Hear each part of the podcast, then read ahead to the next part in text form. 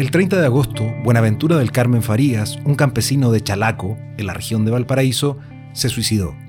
Tenía 83 años y múltiples problemas derivados de la prolongada sequía que afecta a la zona. Había perdido siembras, ganado y, pocos días antes de fallecer, vendió las 20 vacas que le quedaban porque no tenía para darles de comer. Se va a secar todo, repetía en sus últimas semanas de vida. Recuerdan sus familiares. Su caso desnuda el drama que viven las familias que enfrentan la falta de agua y alimentos. El artículo Vivir y morir en la mega sequía escrito por el periodista Jorge Rojas, fue publicado en revista Sábado el 28 de septiembre del 2019.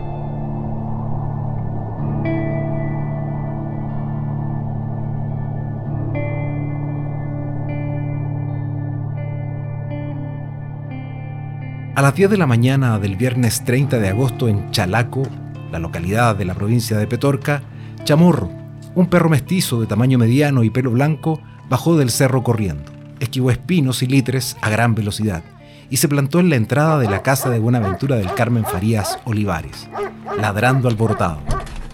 Sara Segura, esposa de Farías, se asomó pensando que su marido había regresado del monte, pero no, solo estaba el animal.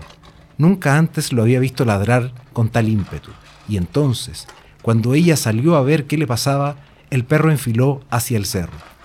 Chamorro buscaba que lo siguieran. La mujer partió detrás suyo, Trepó la pendiente, abrió la puerta de una cerca, luego otra, y unos metros más allá atravesó una planicie de piedras. Después de diez minutos de caminata, en el horizonte, debajo de un enorme mollo pimiento, como le llaman en Chalaco a estos árboles, divisó al caballo de Buenaventura Farías y a los tres perros, Chamorro Campeón y Caruso. ¿Qué hacen allí? pensó ella,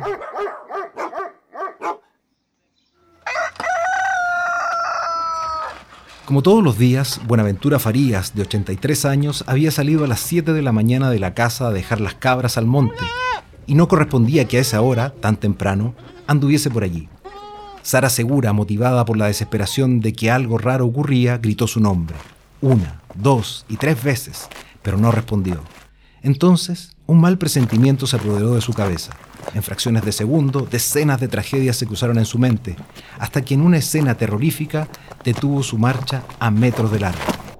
Allí, entre las ramas del muelle, asusadas por un cálido viento, estaba Buenaventura del Carmen Farías muerto.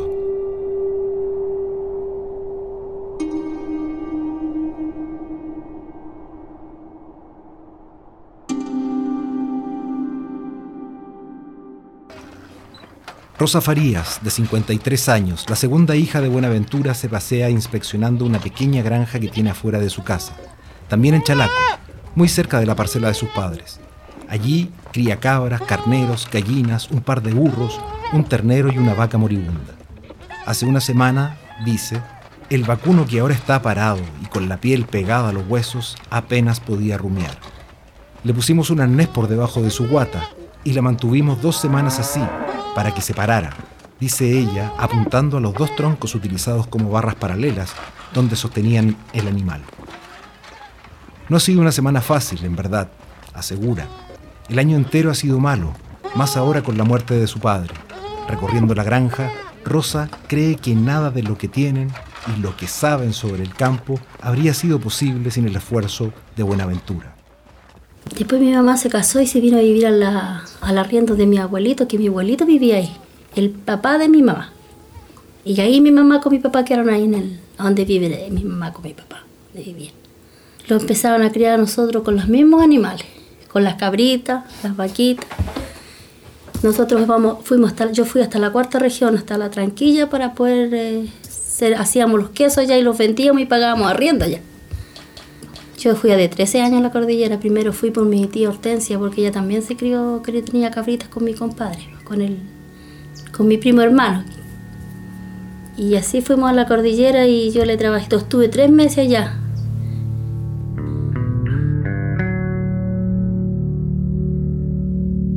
Buenaventura Farías nació en Pedernal, una localidad ubicada a un costado de Chalaco.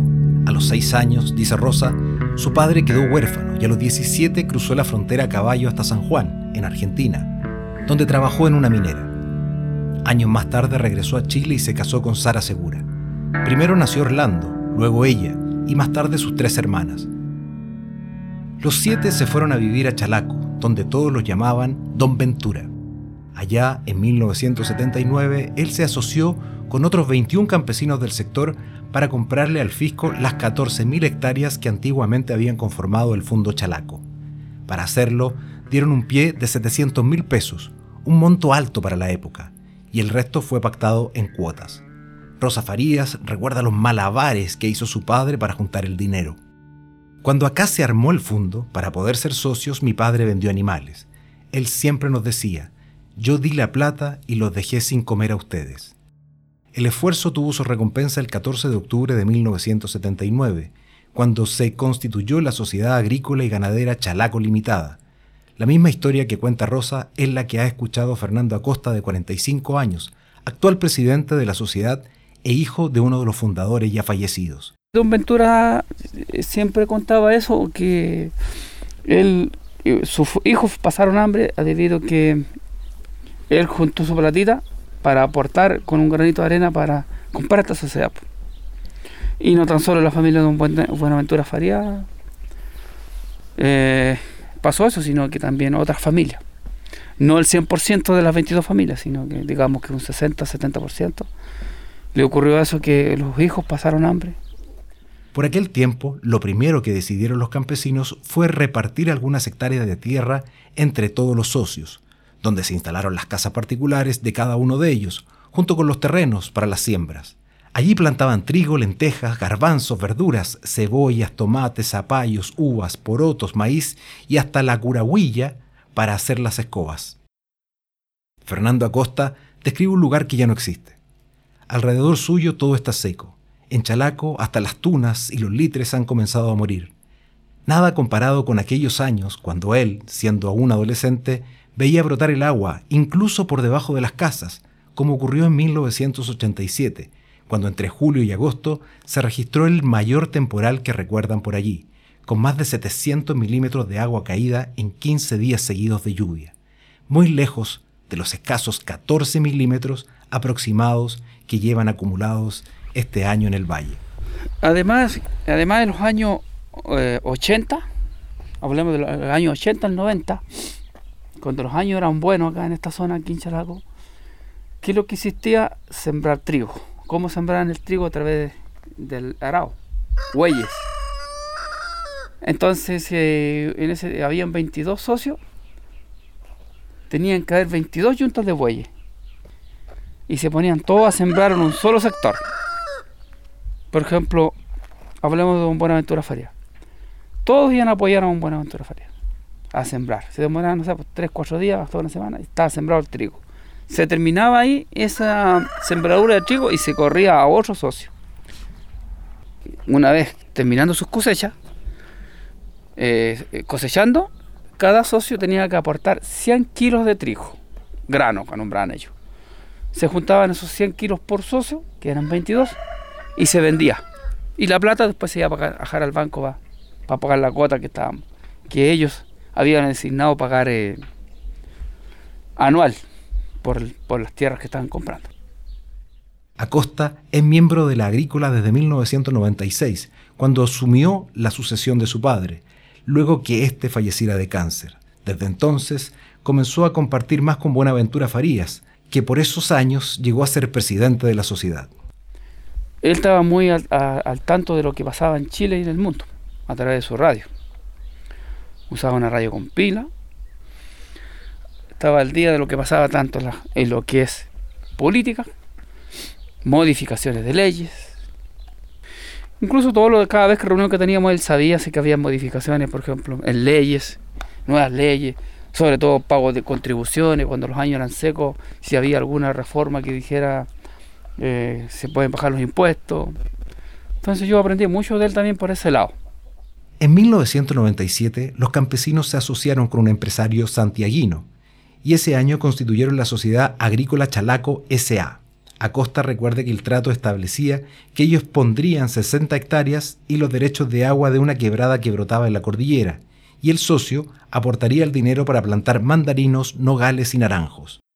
En el 2000 ingresaron al negocio de los paltos, con 140 hectáreas de palta haz orgánica. Cuatro años más tarde cosecharon por primera vez. En el año 2001-2002, la mandarina ya era full y la exportábamos a Japón. Y la exportación era al 100%. No quedaba casi nada acá porque se la peleaban los japoneses por llevársela. Porque imagínense si nosotros teníamos de 30 a 60 hectáreas de mandarina, era poco, usted sabe que Japón es muy grande. Y se la peleaban porque iba directamente, ya toda, el 100% de la mandarina para allá. En ese tiempo se empezaron a recibir 300 mil pesos por socio, hasta el año 2000, 2010-2011. Eh, Era bueno para los socios porque hay todavía hay unos viejitos que son jubilados, solamente reciben su pensión del Estado, que en el fondo es muy poco, y con eso ellos se daban vuelta. Eran 300 mil pesos más. Ese año coincidió con otro hito que marcó la vida de los fundadores. Cada una de las 22 familias recibieron las escrituras de las propiedades, por las 6 hectáreas que en 1979 se habían repartido, donde habían establecido su hogar. Años más tarde, ese terreno aumentaría en 10 hectáreas más, pero la bonanza duró solo hasta el verano del 2009.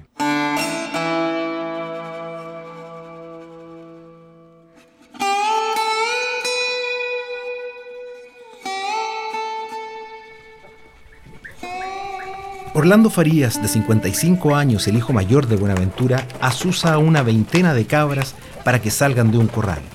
Los animales trotan hacia un bebedero rebosante de agua. Primero lo hacen las grandes, luego las más chicas, y después todas juntas regresan al corral. Desde que Buenaventura Farías murió, nadie las ha sacado al cerro nuevamente. Es más, el rebaño incluso ha mermado. Sí, dejamos poquita, como 15 serán. ¿Cuánto? No, si no eran tan como 40 eran. Pero acá tuvimos 150 antes. Las fuimos mermando por los años más. ¿Y la vendieron cuándo? Ahora poquito las vendimos hace. ¿Cuándo fue el miércoles? ¿Y por qué? 20 dólares por la sequía, si no. Pero- ya no nos iban a salvar. Sí, de salvarlas se salva, pero tiene que gastar un platal usted para salvar las cabras. Porque el pasto está muy caro. Preferible se vende y se dejan poquitas.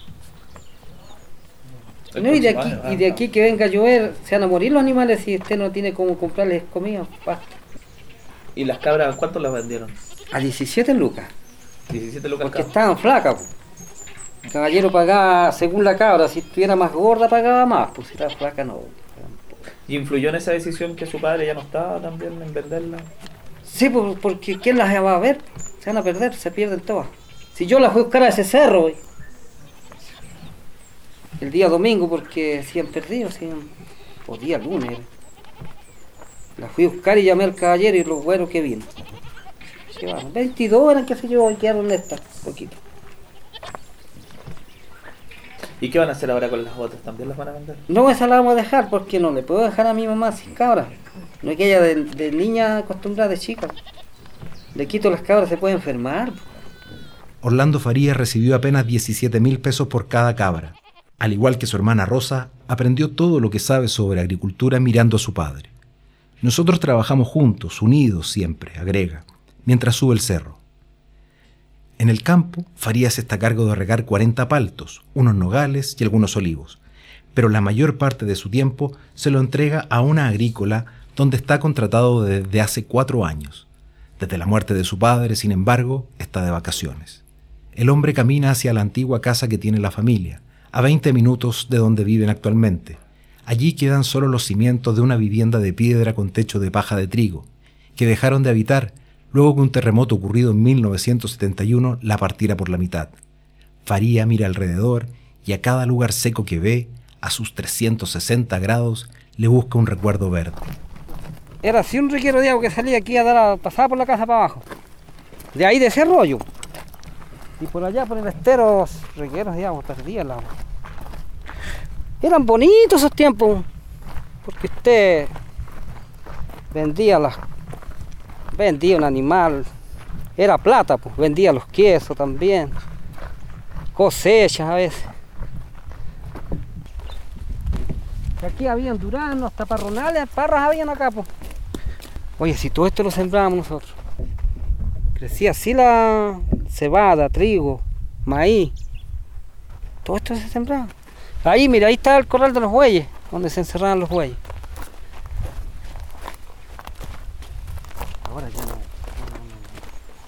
Farías llega a la cima del cerro. Desde allí se ve el valle, una veintena de muelles y un territorio que, salvo por las empresas agrícolas, las únicas que mantienen el privilegio de la tierra verde, bien podrían parecer un desierto. Antes, hasta el 2009, el año en que según dicen comenzó la sequía. Todo era muy distinto. Ese río era muy bonito, estaba lleno de sauce, pues. Lleno de sauce, mira ahora, no, puras chispas secas, ¿eh?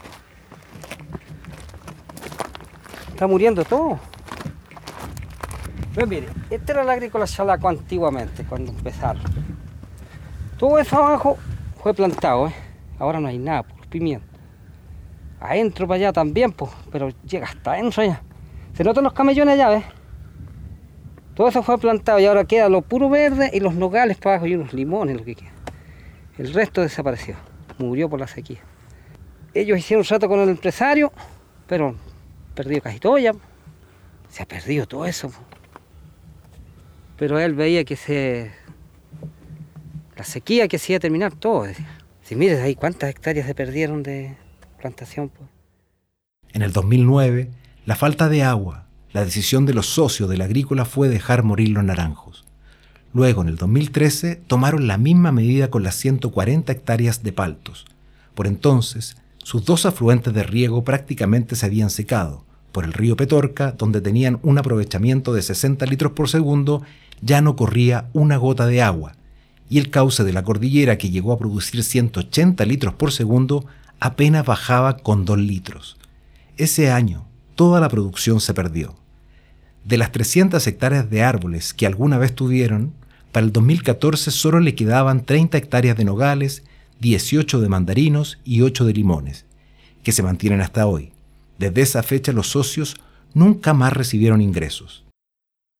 En esos años Buenaventura Farías, además de la pérdida económica, debió enfrentar la muerte de dos familiares, un nieto al que había criado como hijo y que falleció luego de que un caballo lo arrastrara por varios metros, y la de una hija, que murió por un coágulo en el pulmón. Orlando Farías dice que desde entonces su padre fue diagnosticado con depresión y que la enfermedad se fue acentuando por las preocupaciones generadas por la sequía, que entre el 2015 y 2019 se intensificó a niveles nunca antes vistos. Buenaventura Farías se fue ensimismando cada vez más. A mediados de ese año, agrega su hijo, prácticamente no hablaba. Su rutina consistía en tomar desayuno con su esposa, llevar las cabras al cerro, regar los nogales y en la tarde acostarse a escuchar música y noticias en su radio a pilas. Él decía que se iba a perder todo esto por la sequía, porque para los años viene malo, me dice, por las noticias que dan. Que se iba a perder todo, decía acá, no, no son muy firmes las napas subterráneas. Si acá van a matar este río todo. Si no llueve, no va a quedar agua ni para bebida. La mayor preocupación eran sus animales, 20 vacunos, cerca de 40 cabras y algunos caballos. Como el año pasado no hubo agua para sembrar forraje, Buenaventura Farías llevaba prácticamente todo el año comprándoles pasto, hasta que la situación se hizo insostenible cuando la paja, que antes se vendía a dos mil pesos el fardo, se comenzó a transar a ocho mil, y tres vacas se le murieron por falta de comida. Fue entonces que decidió venderlas. Una medida dolorosa para alguien que creía que los animales le habían dado todo lo que tenía. Él me decía todos los días que yo los vendiera, yo estaba a cargo de los animales, pues iba para los, para las cordilleras, para los campos. Vende los animales porque estamos perdiendo pura plata, me decía. Y así que los vendimos, los últimos fuimos a jalos con él un día miércoles para la, allá en la hacienda abajo. Un miércoles de mediados de agosto, Buenaventura Farías, acompañado de su hijo, bajó de su casa con las vacas rumbo a la antigua oficina del Fundo, donde se habían instalado un camión a comprar animales. En una época buena, las vacas habrían sido pesadas y podrían haber ganado hasta 300 mil pesos por cada una, pero ese día apenas consiguió que le pagaran 50 mil. Prácticamente fueron transadas al bulto, como un auto viejo que se vende como chatarra. De las 20 que tenía, conservó 6 que no cupieron en el vehículo, pero el miércoles 28 de ese mismo mes el comprador regresó a buscarlas. Los vendimos aquí en la hacienda y el caballero se los llevó para Milipilla, parece. Vendieron, el caballero de la esquina vendió ahí, po. Otros caballeros de aquí, de, la población. Han vendido varios los animales en bajos precios. Precios malísimos.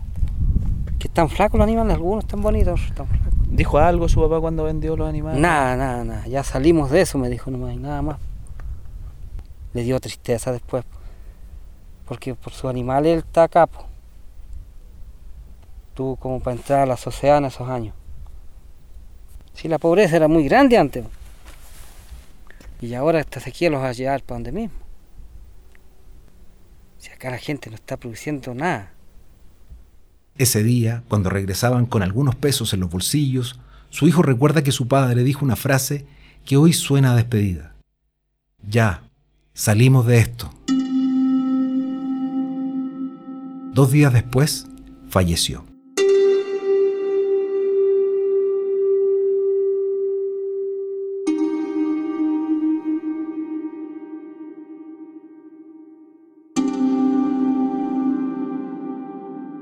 Visto desde dentro del follaje, el muelle parece un calamar gigante, al que le salen gruesos tentáculos desde la tierra. Es como si al tronco original le hubiese crecido un siamés. Los muelles, por allí, son de los pocos árboles nativos que han sobrevivido a la sequía. Tienen propiedades medicinales, son aromáticos, de aspecto llorón, de hojas perennes, y según dicen, en Chalaco, tolera la falta de agua y se dan en cualquier suelo. Este en particular, donde Buenaventura Farías murió, emerge de entre medio de un pedregal, como si antes por allí hubiese pasado un río. Es primera vez que Orlando Farías viene hasta acá. En estos días, cuando ha debido ir al cerro, explica, rodea el muelle por otra quebrada para no pasar cerca de él. Este lugar me provoca pura tristeza ahora, nada bueno, añade. Farías recuerda que ese día su madre lo llamó angustiado alrededor de las 10 de la mañana. Él estaba trabajando en la agrícola y apenas escuchó la noticia salió corriendo. Y es como las 10, 10 y media me llama mi mamá para arriba. Yo no le pude hacer nada, pues ella estaba muerta ya. El cuerpo de Buenaventura Farías estuvo bajo el muelle prácticamente todo el día. A las pocas horas, decenas de vecinos, familiares y amigos habían llegado a prestar apoyo emocional. Mire lo que hizo don Ventura, recuerda Orlando que decía su madre cada vez que un cercano le daba el pésame. Uno de ellos recordó que el día en que habían ido a vender las vacas, Buenaventura se había despedido, como si no se fuesen a encontrar más. Bueno, según un amigo me dijo el otro día que ese día que fuimos a vender los animales, le había dicho, última vez que los saludamos, pues amigo Zamora, el apellido del caballero. Y él quedó sorprendido, pues, dijo. ¿Por qué me iría así? Creo que había dicho. Joder, ya tenía el hombre ya metido en su cabecita. Esa tarde la familia relató a la PDI los últimos momentos de vida. Dijeron que se había levantado a las 7 de la mañana como todos los días, que había tomado desayuno con su esposa y que luego había partido al cerro con las cabras, su caballo y sus tres perros, y que pocas horas después uno de ellos, Chamorro, había ido a avisar de la tragedia. La motivación, aseguraron, fue la sequía. No sé, creo que estuvo normal porque yo, me- yo iba a trabajar, pues yo le dije chao ahí en la mañana y mi mamá también, todos los días me despedía de ellos. Y es que ese día tomó desayuno normal, pues, tranquilito ahí. No me decía nada a mí, pues no había pagado yo, pues, y cómo yo trabajaba. Así que yo a las 7 de la mañana partía y llegaba a las 5 y media, 6 acá. Conversaba poco, no como antes. Yo trataba de conversar, le dije, ¿qué voy a conversar? Pues me decía. No tenía tema al último ya, ¿sí? no quería conversar. Que he estado muy metido en la cuestión de la sequía. ¿sí? No Todos te- los días él miraba, se levantaba, creo, y miraba el cielo, había nubes, iba a llover, miraba aquellos cerros que no había nieve. pues. Eso tenía problema al hombre. Buenaventura tenía un talento único para predecir cómo vendrían los años, y aunque desde hacía tiempo venía vaticinando vacas flacas, para el año 2019 era el peor de toda su vida. Esta sequía es igual a la de 1969, dice Orlando que repetía, el año de la gran sequía. El funeral se realizó el domingo primero de septiembre en la iglesia de Chincolco, una localidad cercana a Chalaco, y fue prácticamente todo el pueblo a despedirlo. Todos ellos, dice su hijo, estaban sufriendo las mismas penurias que acorralaron a mi padre. Y este somos nosotros mismos que tenemos la culpa. El tema de los plásticos, las industrias, sí, unos regueros de humo todos los días, ¿sí o no? Los vehículos, los aviones. ¿Cuánto más nos contaminan? Esa calor la está agarrando todo el planeta. Se están derritiendo los glaciares por lo sur, por lo norte. No va quedando nada. Esta es la pura verdad. Además del cambio climático, Farías cree que las compañías agrícolas que existen en la zona también son responsables de la sequía, por el uso indiscriminado del agua. Según el catastro frutícola de la Oficina de Estudios y Políticas Agrarias, de diciembre del 2018, Petorca tiene casi 5.000 hectáreas de palto, lo que equivale al 16% de la producción nacional. Pero Farías pone un matiz. Por una parte, es bueno que existan las agrícolas, pero por otra no, porque son pocas las aguas. Pero si no fuera por este trabajo, no habría nada acá. La gente no estaría ganando nada, habría más cesantía. Yo estoy conforme, las agrícolas sirven harto. Todos los meses recibe su platita uno y le arreglan la FP.